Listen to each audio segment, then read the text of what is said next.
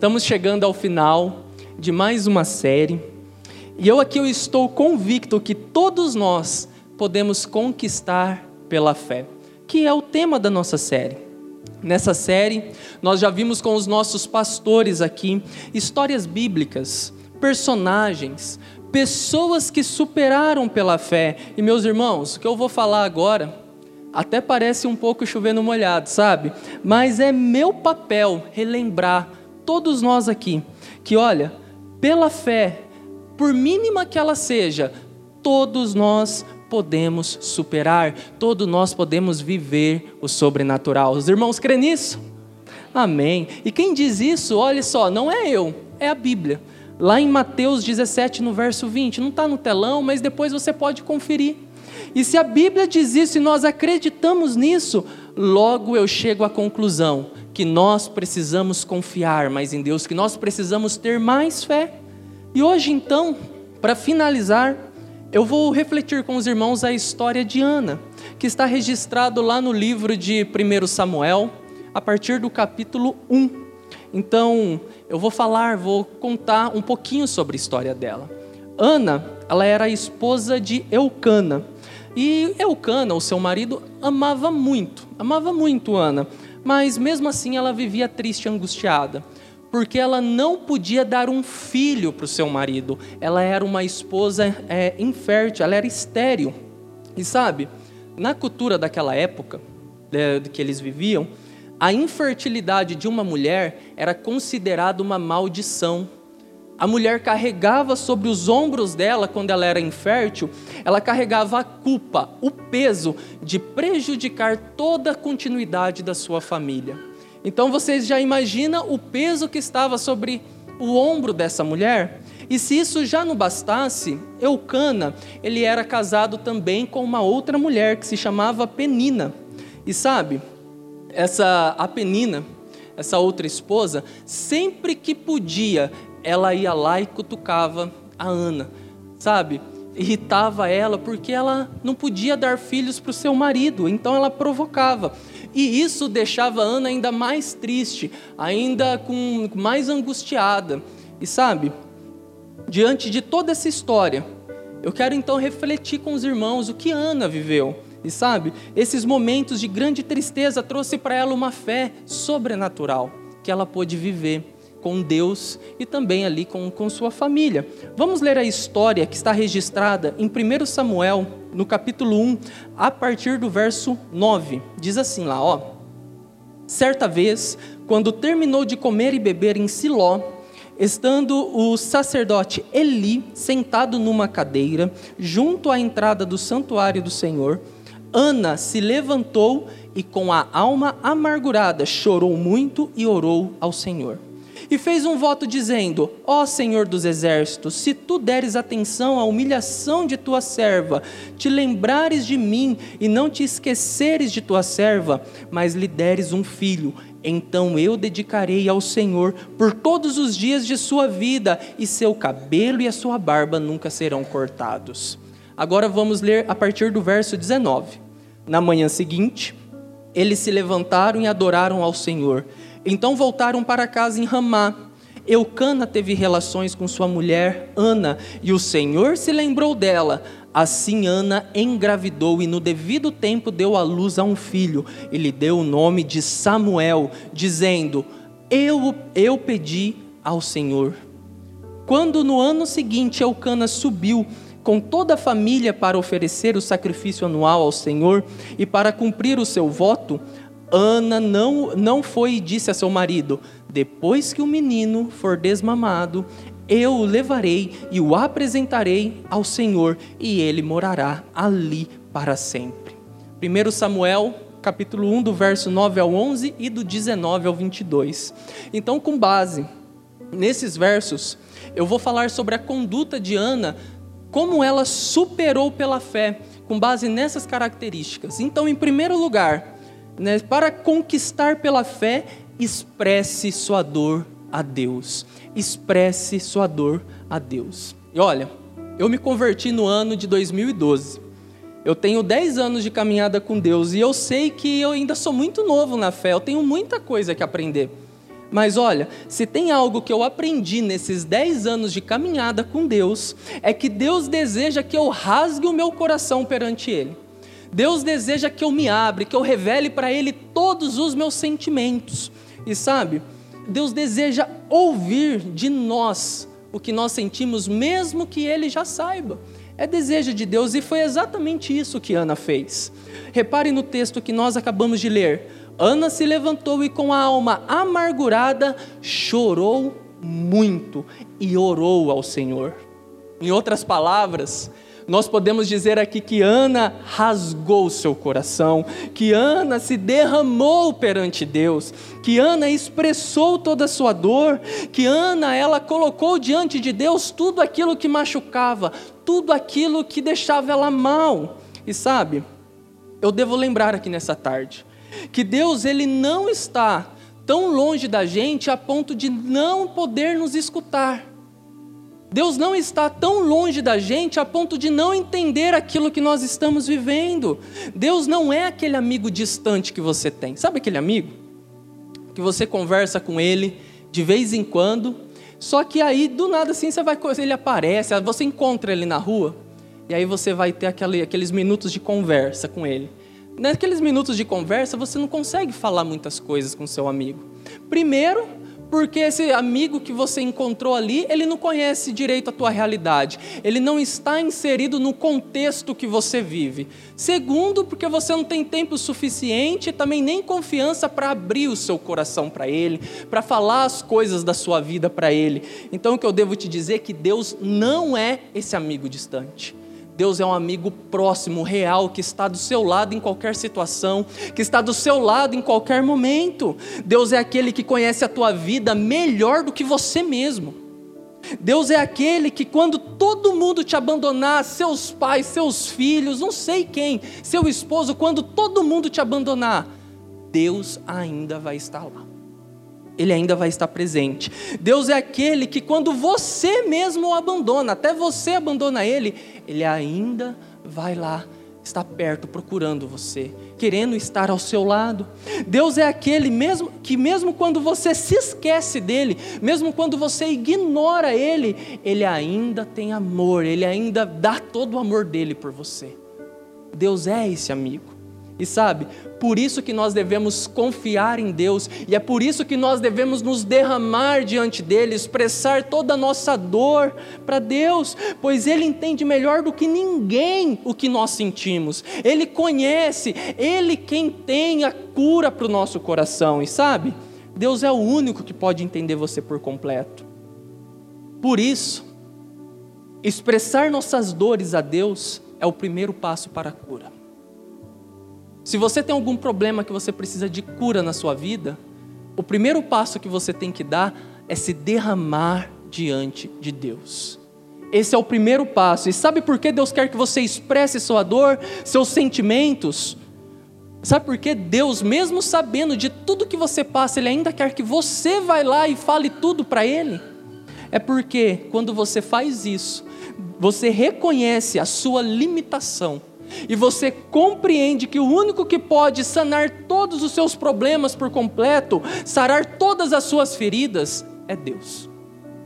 É nesse momento que você reconhece. E sabe, foi isso que Ana fez. E é isso que nós também devemos fazer. Ana, ela contou toda a sua dor, ela abriu seu coração para Deus. É isso que nós devemos fazer quando algo de ruim acontece na nossa vida, ou não está saindo as coisas como nós imaginávamos. E sabe, um pouco adiante no texto, nós vamos, vocês podem ler e verificar lá depois, vai dizer que após Ana orar, que após ela ter esse momento de oração e conversar ali com o sacerdote Eli, a aparência do rosto dela já não era mais de abatimento ela já não tinha mais uma aparência de tristeza que estava para baixo, sem saber o que fazer. E isso me levou a refletir na seguinte pergunta: por que é importante expressar nossas dores a Deus? Por que é tão importante a gente ir lá e falar para Deus o que nós estamos sentindo? Por quê? E sabe, expressar a Deus é importante. A primeira coisa que eu aprendi é que é para ventilar a nossa alma. Quando nós expressamos nossas dores a Deus, nós ventilamos a nossa alma. Quando Ana expressou para Deus tudo que estava passando dentro dela, tudo que estava machucando, quando ela fez isso, ela externalizou o seu problema. Ela começou a ventilar aquilo que estava dentro dela. Ela começou a colocar as coisas no lugar. E sabe, muitas vezes nós cometemos esse erro. Nós guardamos tudo, todas as nossas dores, todas as nossas mágoas, tudo para dentro de nós mesmos. E isso é horrível, porque sabe, aquilo lá vai ficar machucando, aquilo lá vai ficar corroendo dentro de nós, e nós precisamos ventilar isso. Deus deseja que você abra o seu coração para Ele, e quando você faz isso, você vai sentir o seu coração aliviado você vai ventilar a sua alma. A segunda coisa que eu aprendi é que, pra, é que quando nós expressamos a nossa dor, quando nós falamos com Deus sobre nossas dores, é, isso aí ajuda a gente a restaurar a nossa esperança. Nós restauramos a esperança. Ao expressar nossas dores para Deus, nós percebemos que o que é impossível para nós é possível para Deus. Como bem falou o pastor Júnior aqui no meio do culto. O que é impossível para você não é impossível para Deus.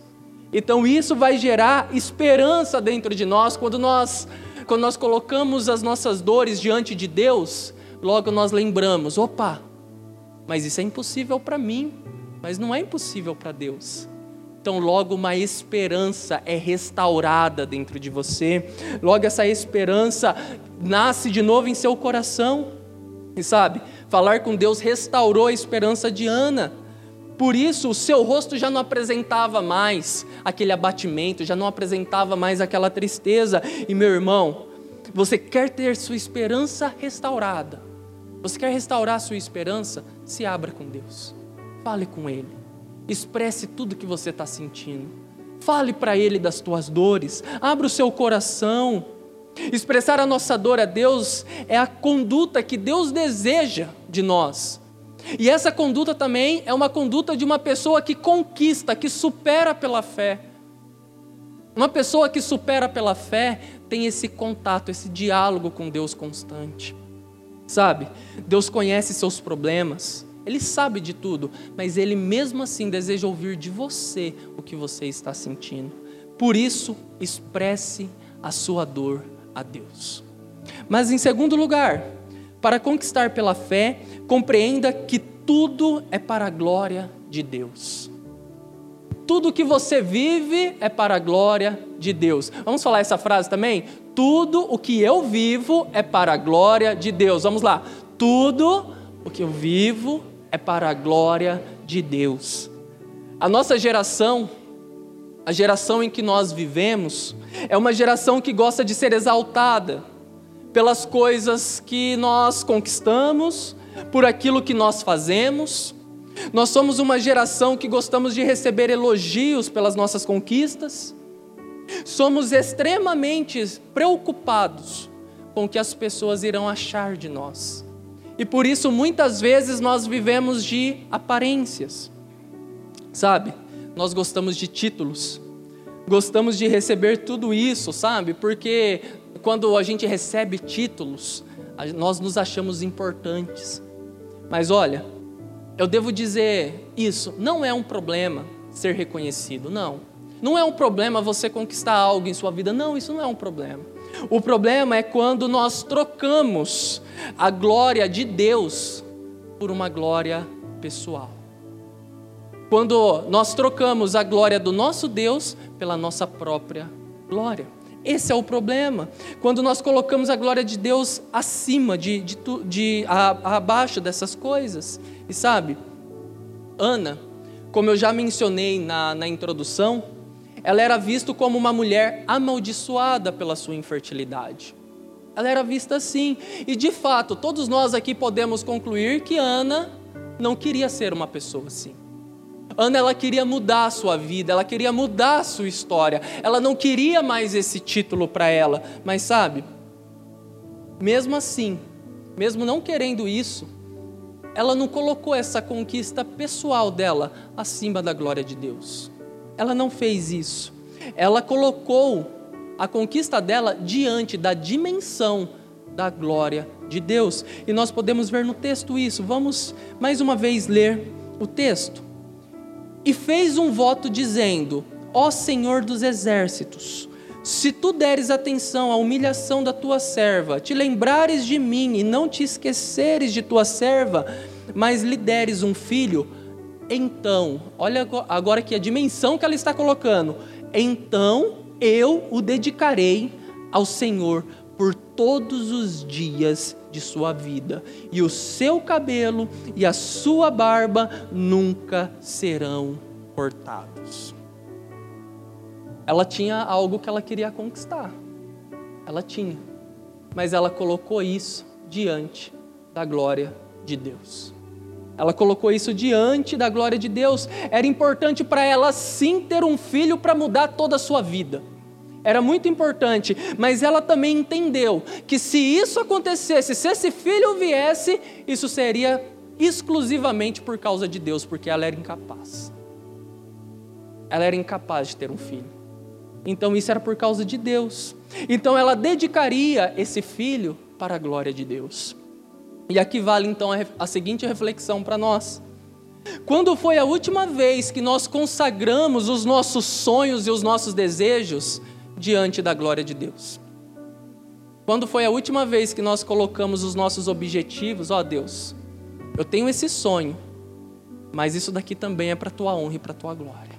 Quando foi? Sabe, no seu grande sonho que você tem para sua vida, no seu grande desejo, sabe, que você tem, aonde que Deus se encaixa nisso? Essa que é a pergunta. Sabe aquela conquista que nós tanto desejamos? Aonde que Deus se encaixa nisso? Sabe aquela luta que nós enfrentamos, que nós desejamos tanto uma vitória? Aonde que Deus se encaixa nisso? Aonde? E aqui agora eu falo do meu testemunho pessoal do meu. Quando eu tinha 18 anos de idade, eu comecei a trabalhar em uma empresa, uma empresa muito, muito boa, era um shopping atacadista, sabe? E lá eu fiz muitos sonhos, muitos planos, e eu orei muitas vezes pedindo para Deus: olha, Deus, me abençoe ganhando uma promoção, subindo de cargo, sabe? Eu fiz. E de verdade, Deus me honrou no mínimo três vezes, que foram as três vezes que eu fui promovido, que eu subi de cargo. Isso, aquilo foi maravilhoso. Mas sabe, na última vez que eu fui promovido, na última vez, eu deixei aquilo subir na minha cabeça. Eu, eu por, por alguns motivos, eu comecei a achar que eu estava ali, sabe, pela minha própria capacidade. Eu achava que eu estava ali porque eu era bom naquilo que eu fazia. Eu falava, nossa, eu sou o melhor dessa empresa. A minha frase rotineira que eu até falava mesmo, até para o pessoal que trabalhava do meu lado, assim, nossa, o que seria dessa empresa sem mim? O que seria? Eu faço tudo aqui, eu sei de tudo daqui. Ou seja, eu já não estava mais fazendo as coisas para a glória de Deus como eu tinha feito anteriormente. Eu me tornei um arrogante, eu me tornei uma pessoa desumilde naquele lugar. Até que em 2017, houve uma troca de diretoria nessa empresa e todos os cargos de confiança foram demitidos. E eu era um. E aí eu fiquei imaginando, eu passei por um período bem turbulento, imaginando como uma pessoa como eu pode ser demitida. Uma pessoa que faz todas essas coisas aqui, como eu posso ser demitido? E além de tudo isso, eu estava passando por outros problemas pessoais eu tinha acabado um relacionamento recentemente. O meu melhor amigo havia ido embora. Tudo isso no intervalo de menos de um mês. E eu tentando entender todo aquele furacão que estava passando na minha vida. Até que, em uma madrugada, no meu quarto, eu comecei a me lembrar dos meus momentos de oração. E eu tinha um caderninho onde eu escrevia as minhas orações. Todo dia eu orava e aquilo que Deus falava comigo eu escrevia. E eu comecei a ler aquelas orações que eu tinha escrito. E nessas orações tinha sonhos, projetos, coisas que eu havia pedido para Deus. E eu comecei a lembrar de todas as vezes das coisas que eu pedi para Deus no meu emprego, aonde eu estava, nos meus relacionamentos. E eu percebi que em algum momento eu esqueci de Deus. Eu esqueci completamente de Deus. E eu passei a viver pela minha própria glória, não mais pela glória de Deus. E sabe, isso, isso, o que levou isso no final das contas foi eu me lembrar de Deus. E eu falar, Deus, eu não quero mais isso. Mude a minha vida, mude a minha história. E foi, real, e foi exatamente o que aconteceu. Naquele dia eu fiz uma rendição para Deus. E eu me rendi falando, Deus, é, agora tudo que, tudo que eu pedi para você, o Senhor me deu. Mas eu nunca te dei nada do que você me pediu. Eu sei que o Senhor quer que eu me torne um pastor, eu não vou, me, eu não vou recusar mais. Apenas me dê os sinais e eu me tornarei um pastor. Em 2019, os sinais vieram e eu aceitei. Sabe por quê? Porque eu entendi naquele momento que agora eu precisava viver para a glória de Deus, e naquele momento eu entendi que Deus se agrada quando eu consagro meu coração a Ele e eu vivo isso. Quando eu vivo para a glória de Deus, Deus se agrada disso, sabe? O meu sonho agora já não era apenas se tornar um pastor, mas era fazer a vontade de Deus. Ana, ela tinha um grande sonho de ter um filho, sabe? Esse era o grande sonho, mas isso, se isso acontecesse, seria para a glória de Deus, exclusivamente para a glória de Deus. Então hoje eu tenho o dever de falar para os irmãos aqui: viva para a glória de Deus. É isso que os irmãos têm que viver, sabe? Nós precisamos compreender que a nossa vida tem que ser um reflexo da glória de Deus. Tudo que nós vivemos tem que ser um reflexo da glória de Deus. E para finalizar, em terceiro lugar, para conquistar pela fé, comprometa-se com Deus. E esse, sabe, ela, esse ponto é uma continuação do ponto anterior, porque quando você entende que tudo que você vive é para a glória de Deus, você faz um compromisso com Deus. E esse compromisso significa que você confia que Deus tem o melhor para você e que Ele nunca vai deixar você só. Sabe, na minha oração em 2017, no meu testemunho que eu contei, e que eu, quando eu fiz a minha consagração para Deus e falei: Olha, eu me entrego, eu vou ser um pastor. Eu disse isso para ele. E em 2019, os sinais vieram e eu cumpri. Eu falei: Deus, eu digo sim, eu não hesitei. Porque eu entendi que eu precisava ter um compromisso com Deus. E Ana também fez esse compromisso com Deus. Ela disse que se ela tivesse um filho, ela entregaria para o serviço, ela entregaria para a vida integral com Deus. E foi isso que aconteceu. Vamos, vamos ler novamente o texto. Assim Ana engravidou e no devido tempo deu à luz a, a um filho. E deu-lhe o nome de Samuel, dizendo: Eu o pedi ao Senhor. Quando no ano seguinte Elcana subiu com toda a família para oferecer o sacrifício anual ao Senhor e para cumprir o seu voto, Ana não foi e disse a seu marido: Depois que o menino for desmamado, eu o levarei e o apresentarei ao Senhor, e ele morará ali para sempre. Ele vai morar. Se você ler um pouco mais abaixo ainda desses versículos, você vai ter a, a entrega, quando Ana foi lá ainda entregar ainda o filho dela, Samuel, para Deus. E eu fico imaginando Ana, sabe por quê? Porque como toda mãe, eu acredito que a maioria das irmãs aqui sejam mães. Então, como toda mãe que tem aquele amor pelo filho, provavelmente Ana não queria largar o Samuel, o seu filho, de jeito nenhum. Sabe? O filho dela que mudou a história dela, a história que era uma história de maldição, agora era uma história de bênção. Ela ia entregar o filho. Mas olha, o que eu acho fantástico nessa história é que Ana entendeu que o mesmo Deus que deu o filho para ela é o Deus que ela tinha feito um compromisso. É o Deus que ela falou: Olha, eu havia me comprometido com o Senhor e aqui estou para cumprir a minha promessa. E nesse momento nós podemos perceber toda a fé de Ana firmada em Deus. E isso me levou a entender que o compromisso com Deus mostra sua fé, que sua fé está firmada nele. O compromisso com Deus mostra que sua fé está firmada nele. Nós gostamos de receber bênçãos de Deus, isso é bom. Nós nos esforçamos em orar, em clamar a Deus quando nós temos algo que nós precisamos em nossa vida. Oh Deus, me ajuda nisso, me ajuda naquilo, me dá isso, me dá aquilo. O problema é que nós nem sempre oramos, ou nem sempre cumprimos com, essa, com esse mesmo impulso, com esse mesmo, como eu posso dizer, com essa mesma intensidade, as nossas promessas que nós fazemos diante de Deus.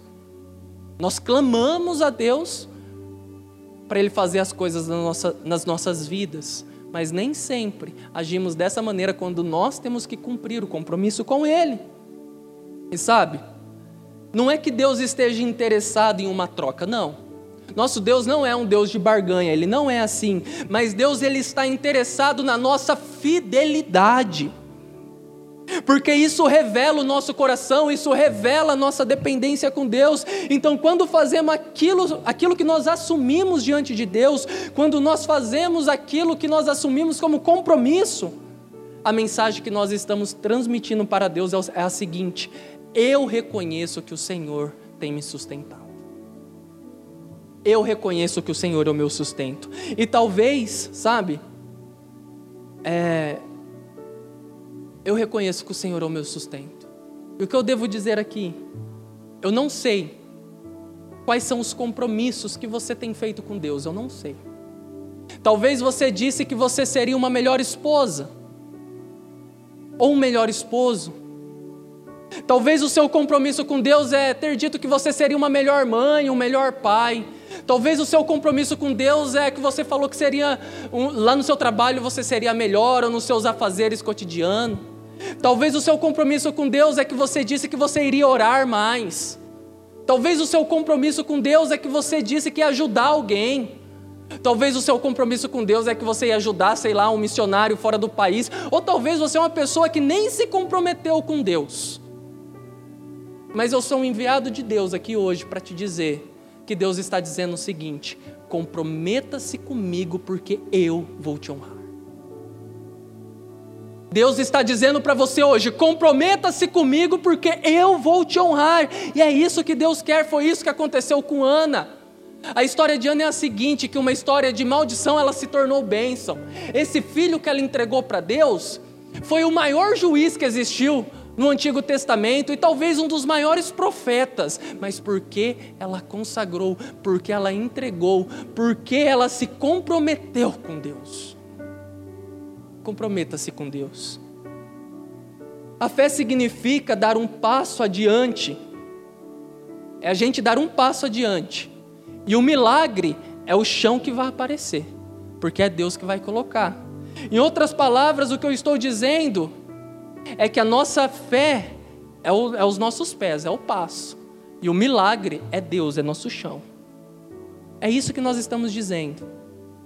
Em outras palavras, ainda nós podemos dizer que a nossa função é ter fé. A gente quer conquistar, a nossa função é ter fé. E o milagre é a função de Deus. Então acredite.